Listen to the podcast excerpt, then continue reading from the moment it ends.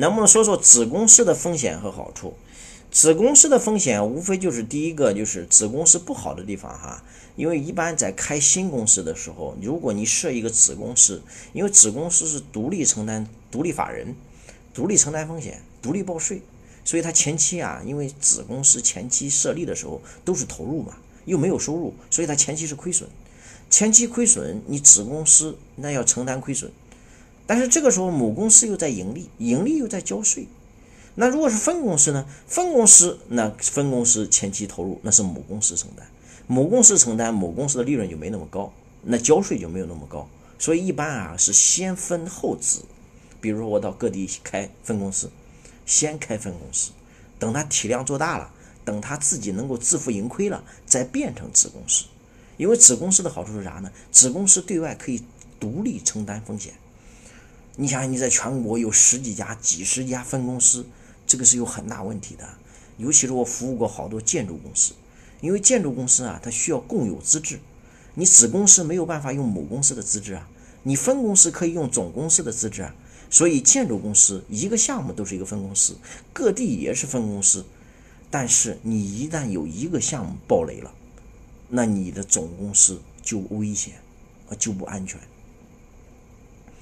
你所以你一定要利用风险和收益两方面来去衡量，我到底是先成立分公司还是子公司？销销售增量业绩，销售增量业绩出来的奖励用什么方式分配给最激励人又比较公平？销售增量业绩出来的奖励用什么方式分配最激励人又比较公平？记住，增量业绩。啊，记住哈，一定要让别人拿大头。你比如说，我们是假设是以分红来算吧。比如说去年你们的利润是一千万，然后你就告诉兄弟们，啊，过去两三年啊，咱的平均增长率都在百分之十。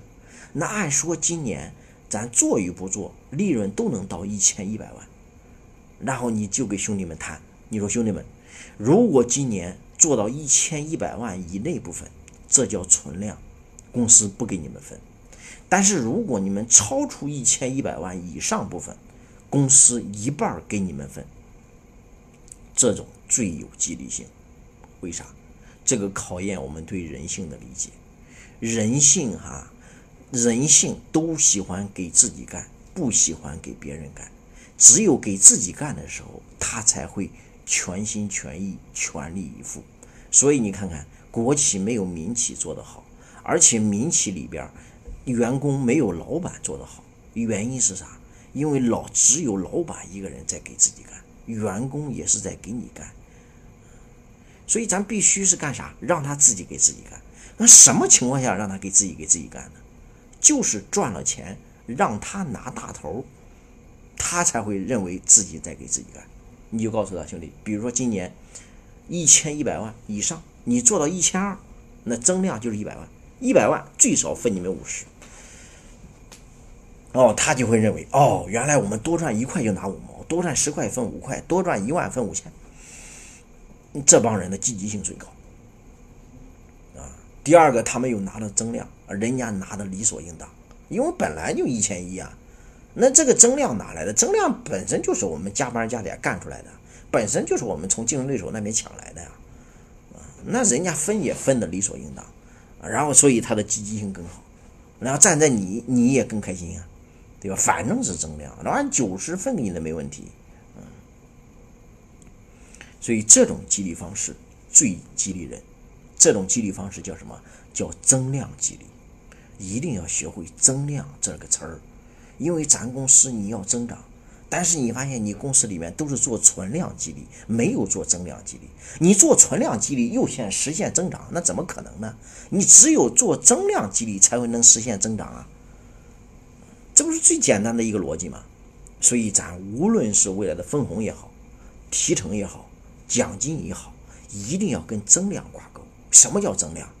增量大了，分增量分红叫增量，增量业绩要增量，增量奖金要增量。那那还有新产品叫不叫增量？新团队叫不叫增量？新区域叫不叫增量？新渠道叫不叫增量？这些不东西不都是增量吗？所以一定要把增量这个词儿牢牢刻到自己的脑子里边。